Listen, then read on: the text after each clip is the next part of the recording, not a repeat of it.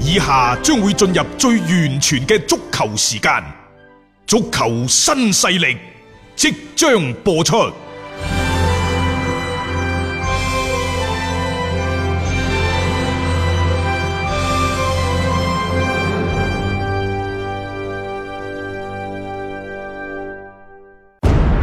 足球場，英雄地，幾多難忘時刻。攞翻住個波，從廣州太陽神到恒大富力，香港搞掂！從東較場驚天一射到亞冠加冕，從童話變成現實，從英雄變成傳奇。最偉大嘅球員，最不可思議嘅入球，勝敗之間只有一線。神奇之處，魅力所在，一比零啊，各位！只可意會，更可言傳。足球新勢力，各位朋友好，歡迎收聽今日嘅足球新勢力。足球賽事嘅魅力就在於不可預測性，呢、嗯個我哋成日都講噶啦。咁有邊個會估到一個禮拜之後，蘇斯克查喺面對熱刺同埋曼城兩場賽事當中全取六分呢？系，我估唔到啦。大家記唔水平有限記得佢喺在此之前講咗係，如果呢個星期輸晒的話，佢要落課嘅。我諗住呢，就可能佢會贏一場。啊，最叻就和多場四分嘅啫，啊又或者一勝一負，甚至乎兩平或者一平一負。我估我當初估佢呢，就係佢唔會兩場輸晒，啊亦都唔會兩場贏晒。 有時呢，一招先就食遍天。嗯，尤其呢，就係、對住一啲前六嘅球隊嗰陣時咧，上下齊心，認識一致，嗯，方向正確。咁然之後喺嗰個人員嘅調配嗰度合理的話。成班波就會踢到生晒嘅啦。再一次就印證咗呢個曼聯嘅尊嚴，啊，即係唔可以不隨可不便視侵犯，不係可侵犯。係琴日嘅呢一場曼市打比呢，因為其實主場係曼城啊，嗯一列陣開嚟嗰陣時，我都打個突，我死啦！呢隊曼聯得唔得㗎？嗰陣時有朋友打電話嚟，我話唉，我都有啲擔心，打緊鼓。咁點解呢？佢上嚟佢竟然擺四後衞。啊，哇！我一睇四後衞，尤其係啱啱開波，即係拉舒福特個點球未入嗰陣時啊，雲比薩卡個位俾人撳住砌，佢、往往要面對住史特靈，然之後大衛斯華，以及呢就後邊嗰、個十二、號嗰個僆仔。安祖連奴安祖連奴啊，嗯輪番嘅衝擊，啊間唔中呢，就奇雲迪布尼又過嚟幫幫拖，係啊嗰邊呢，加比謝薩斯呢，又過去呢，就加多腳，啊即係叫殺聲震天啊！人哋話嗰邊雙腳啊， 雙腳啊，唔係雙拳啊，雙拳難敵四手啊，所以得雲比薩卡一個喺度呢，得唔得啊？咁樣我係真係幾擔心嘅。嗯，喂，尤其呢，如果你打四後衞嘅話，其實格調嗱嗰套陣式啊，佢係有啲咁多黑啲四後衞嘅。係我琴日好留意過格調拿嘅陣式，佢擺嘅係三四三，嗯，又或者係三四二一，但係呢，佢好多時一進攻嘅時候，兩個邊壓上，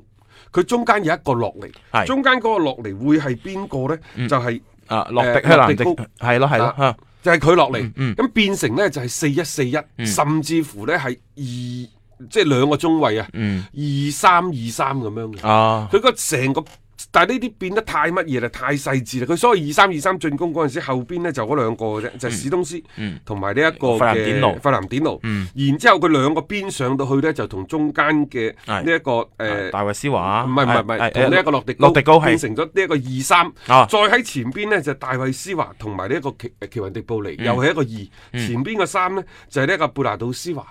哦誒史特靈同埋呢一個加比爾爾謝謝謝薩薩斯斯佢成日轉嚟轉去，啊但係佢喺呢一個嘅所謂嘅二三二三，啊再轉翻去防守嗰陣時咧，就係單後腰，就係佢會擺一個四一四一，嗯然之後咧就誒、呃又或者就係右邊後防嘅基爾獲加咧，佢會係滴翻上去，嗯佢衝去前邊就三四三，亦就話佢係二三二三、三四三、三四二一，真正到防守嗰陣時係四一四一，嗯四一四一係最弊嘅。 而家睇嚟，因為點解呢？洛迪高，我感覺佢嚇有啲攻強守弱。其實呢位仁兄嘅傳球唔錯㗎，係唔錯啊啊，同埋有一腳都幾好嘅遠佢射，分波啊等等都做得唔錯。但係佢喺場上嘅位置感極其之差。嗯，你諗翻轉頭，兩個嘅入球曼聯，基本上呢，喺身邊洛迪高係冇任何嘅干擾，冇任何嘅防守嘅。好啦，第一個波拉舒福特殺入禁區嘅時候，翻嚟防守啊，貝拿杜斯華嗰、個動作老實講嘅，真係魯莽有啲魯莽。嗯，好啦，第二個波馬迪爾再射門嗰陣時插入去，根本上係冇人 嘅喺佢身邊。落地高去咗邊啊？係嗯唔係話落地高唔得，而係佢位置感差。嗰、個位呢，其實佢就要行翻住，冇錯，幫佢要拖嘅。定一浸先噶嘛。咁但係佢做唔到嗰種嘅功效，你咪見到好似曼城嗰一下呢，俾人攻咗入去，打翻出嚟，亂七八糟咁，俾曼聯又再猜翻入所去。以今年嘅曼城呢，嗰條後防線真係好成問題。嗯好成問題喺邊度呢？就係、嗰個鐵角，即係話上個賽季其實人都係呢班人，但係上個賽季有一個無所不能嘅嗯，費南典奴費喺南典奴度，喺度，係啊而家大咗歲啦，我都話費南典奴真係唔好意思啊，就係呢一個曼城嘅鄭 智，打後腰一流，打中衞唔係唔得，頂得住，過得去啊，但係唔會出彩。唔係最好嘅配置咯，咁樣啊係。你諗下而家你史東斯、誒、費南典奴，嗯加上洛迪高呢、個三角啊，相互之間缺乏一個重心嘅保護，係有一啲淪為。即係各自為戰，尤其係洛迪高，我點解佢位置唔好呢？佢身後嗰個開闊地帶，往往令到對方嘅前鋒嘅反擊，嘣一聲就打咗佢身後，打咗喺中衞之前。啊，偏偏呢，而家費南典奴呢，一個年事已高，點追啊？你嗌佢史東斯呢，佢各方面都好似得，高波又得，正面防守又得，移動又得，嗯但係硬係覺得佢呢，離一個所謂頂尖嘅一流防守球員呢，仲係撐緊嗯一一兩個台階，冇錯嗯即係佢泛泛都好似掂啊，傳波後場嘅倒腳啊等等，亦都幾好，即係正一誒周身刀冇張利。啊係佢有啲咁嘅感覺。啊，係咯，咁即係咁，你一對咁樣樣嘅中堅嘅搭配，再面對住喂，真係以一種嘅突擊以速度嚟著稱嘅曼聯嘅鋒線群，你就會顯得嗰個對比好強烈啦。嗱，講翻啱啱節目開頭我所講嘅嗰種擔憂，啊我話曼聯咁大膽嘅，點解？喂，你去到呢一個伊哈蒂德球場，你竟然擺個四後衞出嚟，嗯，因為四後衞咧面對對方嗰個一啲邊路嘅側擊啊，倒三角傳球呢，就出現咗上半場，其實成場都差唔多嘅，係尤其上半場開波冇幾耐嗰段時間，即係你一個人要對住對方幾個，嗯。嗱，嗰邊嘅路基所以就好啲，我又唔明點解格調嗱真係咁自信。啊呢場賽事會唔會有啲死於自信？好明顯就係路基蘇爾嘅能力肯定未夠雲比薩卡嚟嘅，亦、就話曼聯擺呢個四後衞出嚟，可能佢嘅左邊嘅防守相對係弱少少，係弱啲㗎，但但係佢冇強攻嗰邊，但係佢冇強攻嗰邊喎啊，佢卻係強攻呢，就係、曼聯防守嘅右路，啊可能呢個就係所謂嘅嚟自於自信，就係、話嗯我無論你點樣變，我就係唔變噶啦，我冇錯就係呢一套有本事你頂我就係左路特別強。 啊！咁你真係冇計嘅喎呢樣嘢，即係你喺成個排誒排 兵布陣啊各方面嚟睇到，你覺得格迪奧拿佢可以出嘅人選，亦都基本上就係呢一啲㗎啦。其實呢，就算喺零比一落後嘅情況之下，曼城啊都頻頻有機會威脅到曼聯嘅大門嘅。一係就射歪，一係就射得太正，嗯即係真正有威脅嘅射門 咯。偏偏又唔係咁多，有時啲嘢呢，就真係時也命也，你冇辦法嘅。所以即係就係喺呢一攻與守之間，就係喺失之毫厘之間呢，就俾對手擴大咗個比分。後邊唔俾力，前邊後尾我睇睇下我就明啦。點解蘇斯查用一個相對比較冒險嘅，講到底就四後衞。我哋話去到伊哈地德，你唔擺個五後衞。啊，六個後六衞個後衞，你都幾難頂。啊佢呢就係要喺呢一個攻防兩端，亦就係防守反擊嗰端嗰度呢嗯佢、去做文章，所以逼住佢呢就只能夠係放咗四個後衞。嗯冇錯，係有所取捨。啊啊有所取捨。因為而家嚟講呢，馬迪爾慢慢慢慢就係話眾神歸位。以前呢，蘇斯查就會喺馬迪爾同埋呢一個誒誒拉舒福特、兩個人之間猶豫，就邊個打邊路。其實無論係以前嘅雲高爾啊，包括摩連奴等等，都中意用拉舒福特係打邊路。但係而家睇嚟呢，蘇斯查呢諗通啦，係咪有高人指點就唔知。佢將馬迪爾放咗喺中路嘅位置。啊。因為呢個中路嘅位置，佢唔係一個柱等型嘅前鋒，佢相反一個前場嘅支點，並且再用另一個入波又或者控波比較好嘅連加特去輔助佢，亦、嗯就係有波呢，你兩個人輕輕可以串起身，就等待住呢回撤得比較深嘅一個係丹尼森士。啊啊，詹士，詹士係嗯仲有一個呢就拉舒福特，佢兩個趕上嚟就形成咗佢前場反擊嘅四前奏。除咗呢四個之外，其他咩費特啊、嗯啊麥麥湯湯米米尼啊唔上嘅。唔想嘅，啊佢哋都係守喺後邊啊嘅。就係呢四個咧，呢四個就好簡單嘅，就係打你嘅身後。並且呢四個呢，唔係下下反先嘅，有時呢，就係呢一個嘅丹尼森士、誒詹士上咗去呢，就拉舒福特都會慢啲。即係佢形成一個三人組，有時係四人組，咁個反擊呢，就越嚟越犀利。好啦，呢個反擊最主要係咩呢？最主要就係攞速度。攞速度去拼對方，利用馬迪爾喺前球控喺前場控球嘅質量比拉舒福特高，利用拉舒福特嘅衝擊力比馬迪爾強。呢兩個人係形成咗一個優勢嘅互補。嗯互補所以係你會睇到琴日曼聯雖然呢。誒控球權唔多啊，雖然係縮喺後邊，但係實際上佢反上去嗰個進攻嘅威力好強啊比曼聯曼城啊大幾多啊？係啊，基基本上係有一段時間係打到曼城嗰邊嘅後防線風聲鶴唳，幾乎冧咁滯噶啦。诶、大家仲記唔記得嗰個好自信嘅拉舒福特嘅嗰個射波，拉打條舒福特柱度咧，老啫。實啊嗯講，如果琴日腳風順啲，上半場已經結束比賽。冇錯冇錯，即係所以你可以睇到其實嗱，蘇斯克查對呢場波佢嘅嗰種嘅準備咧，誒、你話佢可能佢真係就係嗰套嘅防守反擊，但係佢將呢樣嘢打到極致的話，又好好咁利用咗呢種嘅特點啦。喺琴日特別上半場係將曼聯嘅嗰種嘅反擊嘅嗰種嘅鋭利度咧，提升到一個好高嘅層次。有英格蘭本土嘅媒體就話呢，喺上個禮拜，誒、呃好多嘅曼聯嘅球員啊，嗯，都即係簽名，派出更衣室嘅代表就去拜見俱樂部嘅執行副主席，即係 C.O. 啊，啊，伍華會德話得係就要求呢，就俱樂部嘅高層信任蘇斯克查，俾蘇斯克查呢，就足夠嘅時間重建。嗯，咁當然啦，喺週中、週末呢兩場對熱刺、對曼城嘅賽事當中呢，就上下一心嘅紅魔球員呢，亦都係用自己嘅表現去維護咗俱樂部嘅尊嚴。嗯。亦都係保護咗蘇斯克查嘅帥位。嗯、啊，呢兩場賽事其實嘅打法基本上係如出一 轍，兩場賽事都輕輕利用咗對手嘅一啲輕敵嘅情緒。冇錯，即係無論係周中熱刺嘅輕敵，嗯其實琴晚我覺得啊，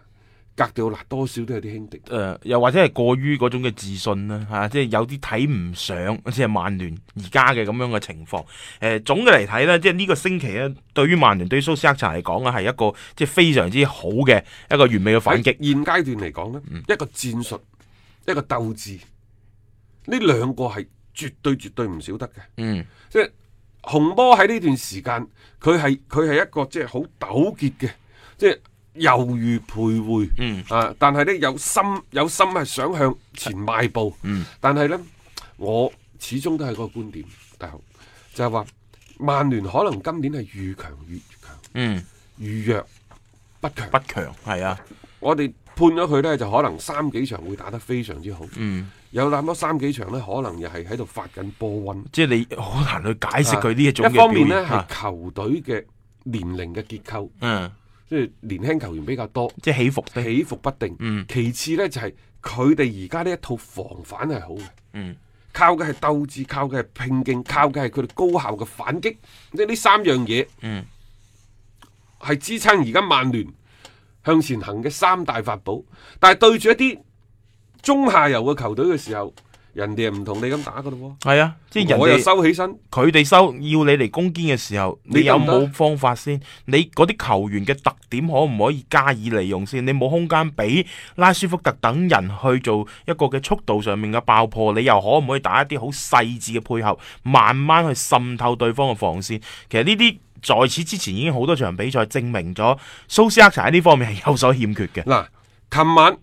曼城嘅控球率超過七成，具體咁講係百分之七十一點九，嗯咁就一個三七開有多，嗯，基本上係唔係一個均衡嘅場面嚟嘅，一邊倒嘅差唔入多。邊到啊，特別下半場其實都係反感噶啦，係咪啊但係好啦啊，但係仲有另一個數據好能夠說明問題。嗯，而家打咗十五輪賽事，喺其中有一半嘅賽事七場，具體咁講，七場曼城喺場上嘅控球率低於對手嘅賽事，六勝一平。嗯，呢個就係曼聯啦，係就係話打防守反擊嘅曼聯係最好嘅。嚇，啊冇錯。呢個係佢嘅啊教練嘅水平能 力決定嘅。誒其次係佢而家陣中呢啲球球員員，嗯，嘅特點所決定嘅。冇因為錯，點解即係話佢對住一啲 Big Six 嘅球隊嗰陣時，五場打完啦，三勝兩平，利物浦係四勝一平，啊，嚇點解佢會有咁好嘅成績？就係、防反上去嘅曼聯，嗯先至係最得人驚。係啊，啊但係你對住一啲即係所謂要你一個聯賽唔係淨係打 Big 啊 Six 要噶嘛，搶嘅、要圍攻嘅嗰啲，特別係嗰啲咁上下嗰種啊，你係頭痕㗎嗰啲球隊嚇，嗯即係如果大家睇通咗你呢一籠嘢，好啊，我對住你曼聯，我就老虎都唔出動。 可能強隊仲有一啲所謂嘅 即係強隊包袱啊，其他啲球隊真係冇咯，你點辦先？你喺漫長嘅賽季裏邊，你如果嗰啲分數失得太多，你嘅成績都係冇保證。喂，佢贏李斯特城嘅，如果計埋李斯特城係啊四勝兩平，係啊，佢贏咗利斯特城一比零咁一個點球嚟嘅， 又係拉舒福特嘅入波。即係你可以睇到就係、其實曼聯佢今年嘅嗰個特點嗱、我哋而家喺節目裏邊都可以同佢定性咗咁滯㗎啦，即係越強越強，越弱就未必太強。 喺面對住對方防守時，密集防守嘅時候，你有冇咩辦法？呢、個呢，蘇斯克查啊，而家有個喘息嘅機會，睇下佢仲有冇一啲其他嘅方法啦，可以幫助球隊咧喺其他嘅場次裏邊攞更多嘅分數。有擔當，有顏值，足球新勢力。一個為足彩愛好者度身訂造嘅全新資訊平台北單體育，經已全面上線。北單體育擁有基於北京單場賽事作出全面評估嘅優秀團隊，雲集張達斌、陳奕明、鐘毅、李漢強、呂建軍等大咖，為你帶嚟更專業嘅賽前預測分析以及賽後總結報告。北單體育無需註冊，一鍵辦理。想避免足彩市場起起伏伏，快啲嚟微信搜索公眾號北單體育，